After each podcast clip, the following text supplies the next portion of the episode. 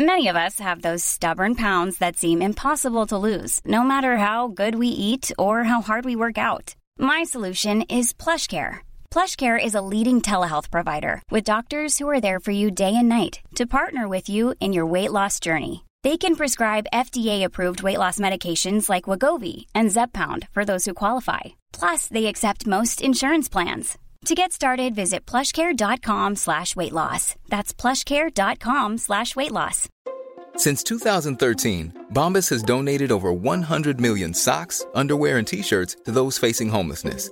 If we counted those on air, this ad would last over 1,157 days. But if we counted the time it takes to make a donation possible, it would take just a few clicks. Because every time you make a purchase, Bombas donates an item to someone who needs it.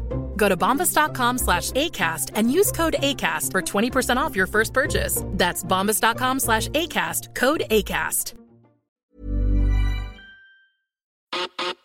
El rock siempre da de qué hablar en Flash Black. Solo hay distintas formas de hacerlo. Conducido por Sergio Albite y Jorge Medina.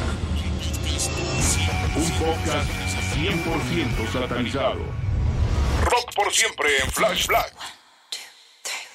Queridísimos seguidores de Flash Black, yeah, estamos en una nueva edición de Sonidos y Noticias Flash Black. Mi nombre es Sergio Albite, les doy la bienvenida, como no, y también por supuesto a otro gran titular de este gran podcast que es George Medina Jorge. Ah, ¿cómo estás, amigo? Venga. Muy bien, qué gran presentación, qué gran entusi- entusiasmo, porque sí hace falta ponerle esa pila a este fin de año que, que se viene un poco incierto.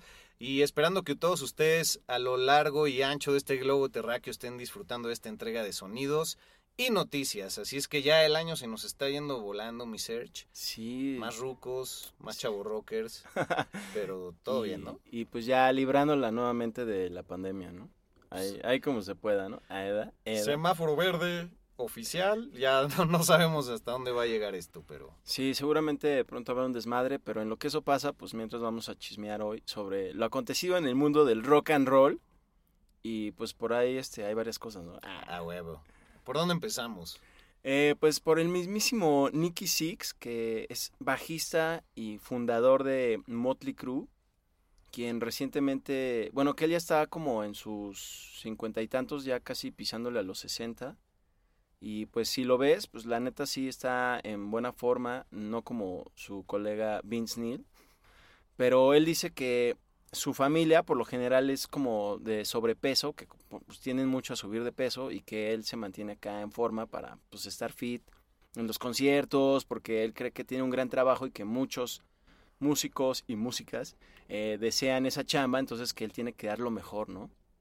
Y entonces él dice que para eso se prepara mucho para las giras y que a él se le hace una falta de respeto que los músicos que suben con una chela, digo, con una panza súper chelera al, al, escenario, dice que pues es irrespetuoso, ¿no? Para la gente, porque la gente pues viaja luego de muy lejos para irlos a ver, ¿no? Y que la gran inseguridad luego de un músico es saber si la gente va a ir a esos conciertos, entonces que él cree que debe estar en forma. Y pues eso lo dijo en una entrevista. Lo que tampoco mencionó fue que pues pues Vince Neil está, es de esos músicos que, sí. que lamentablemente no está en forma, pero, o sea, que no pasa nada si no está en forma, si digo, si así lo elige el que chido, pero lo malo es que eso ya está afectando su, su chamba y él no menciona nada de eso, entonces, por ahorita es como un poco... Eh, una patada por debajo de la mesa. sí, ¿no? sí, yo creo que fue una indirecta para Vince Neil, así para que, oye, pues ya échale ganas, ¿no? Porque se sabe que el próximo año tienen la gira esta que van a ser en los estadios con Def Leppard y toda esa onda y, y pues Vince Neil ahorita no, no está rindiendo como solista. Entonces, quién sabe cómo le van a hacer. Bueno, pero muy, muy elegante porque en, en, México tropicalizando basta con la frase de tu amigo de qué te panzó para que entiendas el mensaje. y él, pues muy elegante, dio una entrevista y le mandó el mensaje a Vince Neil, ¿no? Sí, ahí el mensaje pasivo-agresivo, pero está chido, ¿no? Así de, oye, por favor, ya ponte las pilas. Según esto que cada eh, uno de los músicos de Motley Crue se está preparando por separado. Eh, uno con un nutriólogo, otro con un preparador físico y todo eso. No sabemos bien con qué se está preparando este eh, Vince Neil, quizá con eh, chilis. Bueno, ya habíamos Pero- dicho que ya está usando el fatache y las vendas reductivas, ¿no? Pero, Ajá, ya le está echando pero ahí bueno, ya no queremos parecer gordofóbicos, Exacto. pero yo sí creo que, que es importante pues mostrarle ese respeto al público. O sea, como cualquier profesión, pues no vas a llegar a tu oficina este sin pluma y sin computadora y o sea, por decir un símbolo fácil, ¿no? Pero. Pero creo que el público sí merece ese respeto y es medio gacho luego cuando ves músicos que que salen al escenario y están fumando y se salen horas y regresan y hacen un, un set list muy corto, ¿no? O, no tienen ni encore o cosas así. Es el mínimo respeto que merece cualquier consumidor, en este caso de, de música. Sí, pues chido por Nicky Six, que dice que además se mantiene en forma, no solo, que dice que no es por vanidad, sino que porque si está pasado de peso, él no puede rendir y ya no puede desempeñar su chamba. Entonces creo que, pues bien, como dices, eso está bueno. Y pues espero que les vaya muy bien en ese tour, que obviamente si vienen o, o- o hay chance, pues la neta, pues, chance en boy, ¿no? Chance. Habrá que ver, hashtag, habrá que ver. Hashtag Chanzón y Dalila. sí. Oye, pues Tom Morello es el que ha generado una que otra noticia últimamente. Eh, sacó un disco como solista, curiosamente ya bajo su nombre. Siempre ha hecho colaboraciones como lo fue Audioslave o los Prophets of Rage y la madre. Pero ahora es la primera vez que bajo su nombre lanza el The Atlas Underground Fire, que bueno, bajo mi muy particular punto de vista está muy masomenero pero pues toca con grandes artistas como Fantogram, como Eddie Vedder, como Bruce Springsteen, entre otros eh, menos subrayables, pero las noticias importantes se desprenden a partir de declaraciones que ha dado justamente en los podcasts. Está interesante también que ya los artistas ya no es en la tele y en los programas matutinos o en los daily nights que declaran cosas eh, tan importantes, sino como en espacios más personalizados como lo son los podcasts, ¿no? Entonces, eh, pues declaró hace poco que él considera que Tom Morello, eh, digo, que Zack de la Rocha, el frontman de Rage Against the Machine, es el frontman más comprometido con su chamba y con más más revitalizado en el escenario, que le, que le pone mucha, mucha galleta a la composición, a la grabación y que se entrega totalmente en el escenario, que creo que viene a cuento con lo que decíamos eh, pues ahorita de Vince Neil y todo esto, ¿no? Sí, precisamente porque eh, Zack de la Rocha no solo eh, como frontman es alguien que te impone en el escenario, sino también por la intención y lo que hace fuera del escenario, ¿no? Como esta onda política, Ajá, eh, activista. exactamente, que está chido y que también atrae, eh, pues, bueno, al menos en su momento, creo que a finales de los 90 atrajo mucho a los jóvenes también a conocer más sobre lo que tenía que decir Zack de la Rocha fuera de un micrófono, ¿no? Ah, ven acá. Pero sí te pone a pensar. Sí, Pero, y justamente hablando de Tom Morello y la onda activista, eh, él es amigo de, bueno, se sabe que es muy buen amigo, o sí, pues es, es muy cercano al otro músico eh, bastante redneck, eh, gabacho, que se llama Ted Nugent, quien eh, reiteradamente ha hecho declaraciones bastante polémicas, por no decir absurdas, sobre eh, la COVID-19 o el COVID-19, eh, sobre todo a principio de año. Y sabemos que él es eh, pues muy racista y, y, pues muy de derecha, así Nugent, ¿no? Sí. exactamente. Mientras que Tom Morello es super izquierda. Y, y aún así son amigos y como que se le ha criticado que, porque ¿cómo puede ser amigo de ese güey? Es súper redneck, es así, ignorante. Pero dice Tom Morello, él hasta eso defendió, dice, bueno, pues somos amigos y tengo derecho a ser amigo de quien sea, a pesar de sus de su pensamiento, pero pues también, eh, aunque ustedes no lo crean, de repente sí me ha dicho cosas que me han desbalanceado, ¿no? De, de mis ideas, pero que han sido inteligentes. Según él, según Está él. interesante. Creo que es bueno tener amigos con todo tipo de perspectivas. Sí, sí a veces te, de- te dan información que te abre el panorama. Y pues también es bien fácil opinar desde Twitter. Ay, ¿qué haces con él? Pues te vale madres, ¿no? O sea, y, y al final, pues bueno, la amistad va, va desde la música, yo creo, nació desde ahí. Ya otra cosa será los valores que cada quien tiene en lo personal, pero es como si uno no se pudiera llevar con, con alguien que practica el cristianismo o el judaísmo ortodoxo. Bueno, quizá los judíos ortodoxos no se quieran llevar contigo pues, por, cuestiones de su propia religión. Pero sí, creo que estás en lo correcto. Es, es algo que, que lo retroalimenta y habla muy bien de él, porque también ser muy radical me parece que es una postura en la vida que te acaba dando eh, más problemas que soluciones. Ahí tienes al peje. Sí. Que ya luego ni sabe que, de, que dónde está parado, pero... Sí. Pero sí, te contradices a ti mismo. En algún momento van a encontrar un tuit que pusiste, una declaración o algo, y él dice, bueno, somos cuates y ya. Es parte de, de la vida, ¿no? La diversidad.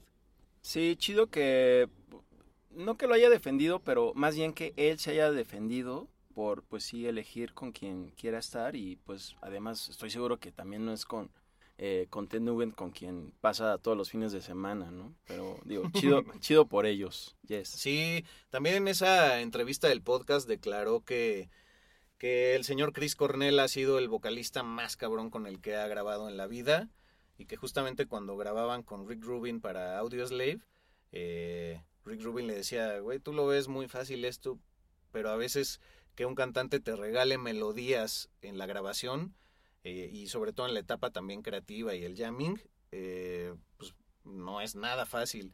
Y, y dice que Chris Cornell, sentadito en su silla, fumándose su cigarrito, decía, a ver, tócame, tócame esa línea de bajo, ok, a ver la guitarra. Ah, bueno, pues desde la voz ahí te va a estar, ¿no? Y pues, güey, ¿cómo se le extraña, no? Sí, la neta Audioslave, eh, fíjate que últimamente he conocido más gente que así le apasionaba mucho o le apasiona aún Audioslave, como que sí les dejó marcado mucho más que por ejemplo Rage Against the Machine o Soundgarden, pero que también son generaciones más recientes, ¿no? Que están en como entrando a sus 30 y todo eso. No, Sí. es que Audioslave, increíble. Y creo que ahorita también ya en el pleno 2021, casi 2022, ya se ve When you're ready to pop the question, the last thing you want to do is second guess the ring. At Bluenile.com, you can design a one of a kind ring with the ease and convenience of shopping online. Choose your diamond and setting. When you find the one, you'll get it delivered right to your door. Go to Bluenile.com and use promo code LISTEN to get $50 off your purchase of $500 or more. That's code LISTEN at Bluenile.com for $50 off your purchase. Bluenile.com code LISTEN. Since 2013, Bombas has donated over 100 million socks, underwear, and t shirts to those facing homelessness. If we counted those on air, this ad would last over 1,157 days. But if we counted the time it takes to make a donation possible, it would take just a few clicks. Because every time you make a purchase, Bombas donates an item to someone who needs it. Go to bombas.com slash ACAST and use code ACAST for 20% off your first purchase. That's bombas.com slash ACAST, code ACAST. Eh, como que la influencia de estas bandas, como Audioslave, en, en algunas otras de la actualidad, como por ejemplo de repente por ahí un poquito de Royal Blood, así Ah, se nota ¿cierto? cierta influencia de repente de Audioslave, pero que son bandas ya muy jóvenes, que apenas también están eh, empezando sus 30, ¿no? También. Oye, pues sigamos con la información. mi querido Jorge? Pues yo no me había enterado hasta la noche de ayer que sintonicé el Graham Norton Show. Ay, sí. Si ubican quienes hablan así, no les crean. La gente Sí. no habla así, chingada Sí, madre. qué oso, güey. Hashtag, qué oso. The Storyteller Tales of Life and Music. Es el libro que recién lanzó Dave Grohl a principios de este mes. Y yo viendo el Graham Norton Show, que la verdad me gusta mucho, soy muy fan de los late night shows, que tristemente en México ya no, pues no se transmiten. Solo yo creo que en HBO puedes ver algunos late night shows chidos, ¿no?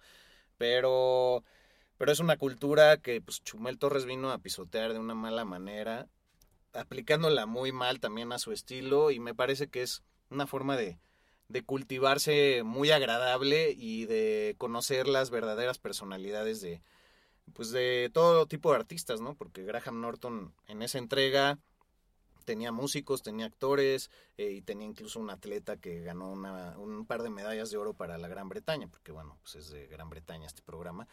E invitó a Dave Grohl para que hablara sobre este libro de The Storyteller Tales of Life and Music, un libro que él decidió escribir simplemente en la pandemia, porque pues es de esos que no se saben estar. Y en la pandemia dice que tomó dos decisiones, abrir Instagram por primera vez y, también pues ponerse a escribir.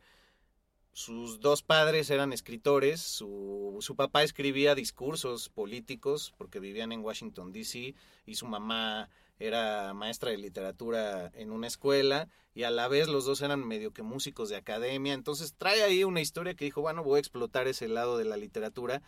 Y lo que está bien chido, pues es que compartió en estas páginas, y creo que a ti y a mí nos caería muy bien leerlo, pues todas sus historias justamente con, con todos los personajes que ha conocido en la música, desde Prince hasta Paul McCartney. En, entonces, eh, hay también una, una particular anécdota que contó ahí en el show, que no sé si venga en el libro, es de cuando se quita la vida Kurt Cobain, como él dice, no, yo no quiero saber nada de, de la música, del rock, guardé mis guitarras, cerré mi estudio, me fui a viajar justamente a la Gran Bretaña, un pueblo por ahí perdido, y un día vio a un hitchhiker y dijo, ah, pues voy a seguir ese, voy a ver qué caminito de la montaña conoce, y que cada vez se fue acercando más y más a él, hasta que creo que tuvieron un cierto contacto y se dio cuenta que el hitchhiker traía una playera de, de Kurt Cobain con su imagen y dijo, wow, o sea, no me puedo esconder de la muerte de mi amigo y que esa fue la señal para regresar y hacer los Foo Fighters, nombre medio ridículo que él en sus palabras ha dicho, qué mal nombre, ¿no? Pero que también pues es muy inteligente y desde un principio dijo, voy a hacer el nombre plural para que la gente crea que es una banda, aunque soy yo solito trabajando. Pum, vale. Well, esa realmente no me la sabía y sí está inteligente porque todos cuando me acuerdo sacó su primer disco de Foo Fighters y que obviamente creo que hablamos de eso en el episodio que dedicamos a Dave Grohl en Flash Black, eh, que le preguntaban siempre sobre Kurt Cobain y él así de no, pero ahora estoy en Foo Fighters, que no sé qué y nadie sabía realmente que era como que su banda, ¿no? O sea, como que... Ajá. Pero súper chido eso. eh. Y también vi que estuvo haciendo una gira promocional de este libro en lugares de Nueva York, por ejemplo, y ahí pues hasta llevó una batería y empezó a tocar con la pista de Smells Like Teen Spirit de Nirvana, la batería, y creo que lo hizo por primera vez en muchos años, casi décadas, y lo hizo muy chido. Yo vi unos videos por ahí muy rifados. Sí, pues busquen este libro en, en pasta dura y en Kindle, está ahí en, en su querido servidor de Amazon. Besos a Jeff, como siempre. Yes. Y eh, pues bueno, habrá que leerlo. Yo la verdad ya tengo demasiados en el tintero, pero yo creo que llegará a mis manos. Yo sí los prefiero eh, físicos, los libros, tú todavía. Sí, a mí me gusta para que no solo leerlos y tenerlos en, en mis manos, sino para también que luzcan, ¿no? Ah, así exacto. de, ah, qué bonito se ve. Sí, un bonito librero de, de libros de música, güey. Sí, eso está muy chido. Y, y bueno, pues ya que, que decías que también es, es importante como este rollo que hacía Chris Cornell de despertar el rock en las nuevas generaciones, pues me parece que la chamba de Dave Grohl en el presente es esa, que la vena del rock sobreviva y que, que esa intensidad siga pasándose de generación en generación, porque pues ya tiene como 62 años, ¿no? Escuchen nuestro episodio de la temporada pasada para Dave Grohl dedicado y me parece que sí tiene esa alma. Sí, además ha tocado con grandes personalidades, como con Jimmy Page. Y pues por ahí algo, ¿no? Ah. Nada, también Graham Norton dijo que Ajá. pues es bastante chile de Paul McCartney, porque la esposa de Paul McCartney se lleva muy bien con su esposa. Oh. Y que siempre que van a Los Ángeles, pues le habla así de, ay, ¿qué onda? ¿No quieren ir al mall? Ay, sí. y que un día fue Paul McCartney así a, a, a comer pizza a su casa. Y, o sea, imagínate así, me voy a echar una pizza aquí con Paul McCartney, como que ya hacer algo tan mundano con él debe ser que te vuela la cabeza. Y él decía, tal cual en la entrevista, como, Paul McCartney's in my fucking house. Ah, sí. Y que él tiene un piano ahí, y pues que, que Paul McCartney no se pudo aguantar las ganas y se puso a tocar Lady Madonna ahí. Y que de repente su hija, que en esos momentos tenía cinco años, se sentó con él al piano y que compusieron una canción juntos, Paul McCartney y su hija. Y que todavía en la mañana siguiente su hija lo estaba tocando la canción. Ah, chidísimo, güey. Pero que ya cuando vio a su hija que de su papá estaba espiando así de, no mames, está tocando la de Ah, sí. Paul McCartney". que le dio pena así el típico de, ah, ya me vio mi papá, ya. Y que ya no volvió a tocar el piano nunca, güey. Ah, no, nunca volvió a tocar el piano. No, Ah, qué mal, güey. creo que le gusta la bataca ahora a la chavilla que ya tiene como 10 años. ¿Sabías que además Paul McCartney estuvo a nada de formar parte de los Them Crooked Vultures? Ah, no mames. no Sí, porque cuando estaban como en una premiación o algo así y se sentó Paul McCartney junto a Dave Grohl o viceversa, lo que sea. Y entonces eh, McCartney le dijo, ¿y qué? ¿Ahorita en qué andas o qué? Y entonces ya Dave Grohl le dijo, no, pues estoy formando una nueva banda con Josh Homme de Queens of Stone Age y también... y, ah, sí, ¿quién va a tocar en el bajo? Así le dijo Paul McCartney. Ah, y él así de. ¿qué? Uh, Así Dave Grohl, pero le dijo, no, pues ya está John Paul Jones, o sea... híjole, así como si fuera nada, ¿no? Sí. Y ya que eh, Paul McCartney le dijo, ah, no, pues está chido, sí, no, pues sí me hubiera animado, pero no sé qué.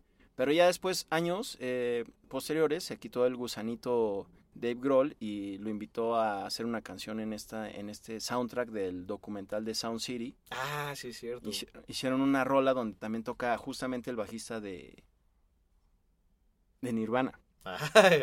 Ajá, Chris Novoselic. Yeah. Entonces, y está muy buena esa rola, bastante rock. Y la canta Paul McCartney. Ah, qué gran complemento. No, pues muchas gracias. Ah. Pues habrá que leer el libro y pues cómo le preguntará a la esposa así de Dave Grohl a, a Paul McCartney cuando va a su casa así. ¿Tu quesadillita la quieres así sola? Ay, sí, ya bien mexicana, ¿no? Oye, este, última noticia por mi parte. Pues Jimmy Page, guitarrista de Led Zeppelin, como todos ustedes saben, declaró hace poco que uno de los peores errores que cometieron en algún momento y que se liga con el episodio que hicieron Fer Benítez y tú sobre John Bonham, pues que se arrepintieron de haber invitado a Phil Collins a tocar con ellos unas tres rolitas en el Live Aid de los 80, porque pues que Phil Collins no ensayó nada y que a la hora de tocar la canción de rock and roll, que como ustedes mencionaban ahí, creo que en específico Fer, va fuera de tiempo, ¿no? La bataca, pues que no la pudo tocar chido. Sí, va muy, muy atrás eh, Phil Collins y la neta Phil Collins sí viene de una escuela pues más popera. Eh, pues de hecho cuando entró a Genesis, que era un grupo de rock progresivo, ya tras la salida también de Peter Gabriel, pues él la convirtió en una onda ya pues bien acá comercialona, ¿no? Con esa rola de... Ajá, esa. Y pues, eh, pues sí, no, no le entró como algo heavy y esa canción de rock and roll realmente es una es una interpretación potente en la batería y pues sí se quedó un poco atrás, entonces pues le doy la razón a Jimmy Page, ¿no? Pero pues ahora sí que cada quien, yo no juzgo, pero cada quien. ah, No, pues cagado que lo, que lo mencionen, ¿no? Aparte así ya, pinches 30 años después, está muy cagado. Sí, no, y además, este, con qué cara de estar ahorita Phil Collins así de, ah, cámara. sí, me, di- me dijeron que había estado chido, que hiciéramos un disco así clásico, ¿no? No, todavía le preguntaron a Phil Collins, ahí va la, la chismosisa, Ah, sí. Y dijo, no, pues es que solamente desde mi vuelo de, de Filadelfia para allá pude escuchar las canciones y no ensayamos ni madres. Pero es como, no mames, Pues sí, o sea, o sea. pues ya se parece a los que nos llevan a leer ciertos contenidos, pero bueno. Pues qué, tú ya, Exacto. ya, Pues ya, ya. desenfundaste todo. Ya estoy, amigo, y este, muy contento de haber compartido micrófono nuevamente. en No, hombre. Flash Black. Es un placer semanal. Así Yes, es que ojalá que ustedes también lo estén viviendo así, ojalá ustedes ya también estén servidos. Síganos en las redes, arroba flashblackpod para Instagram, para Twitter, Flashblack Podcast eh, en Facebook y su servidor albuitre, arroba albuitre con B chica y arroba medinaudio. Yes, eh, muchas gracias y saludos a todos y gracias totales por siempre, ¿no? Yeah. Hashtag por siempre, yes. Siguiente programa, La vida de Gustavo Cerati. Uf. ¡Uf, Yeah. Allá nos van a juzgar porque hay mucho fan. Rock por siempre en Flash Black. Conducido por Sergio Albite y Jorge Medina. Flash Black. El ADN del rock está en Flash Black.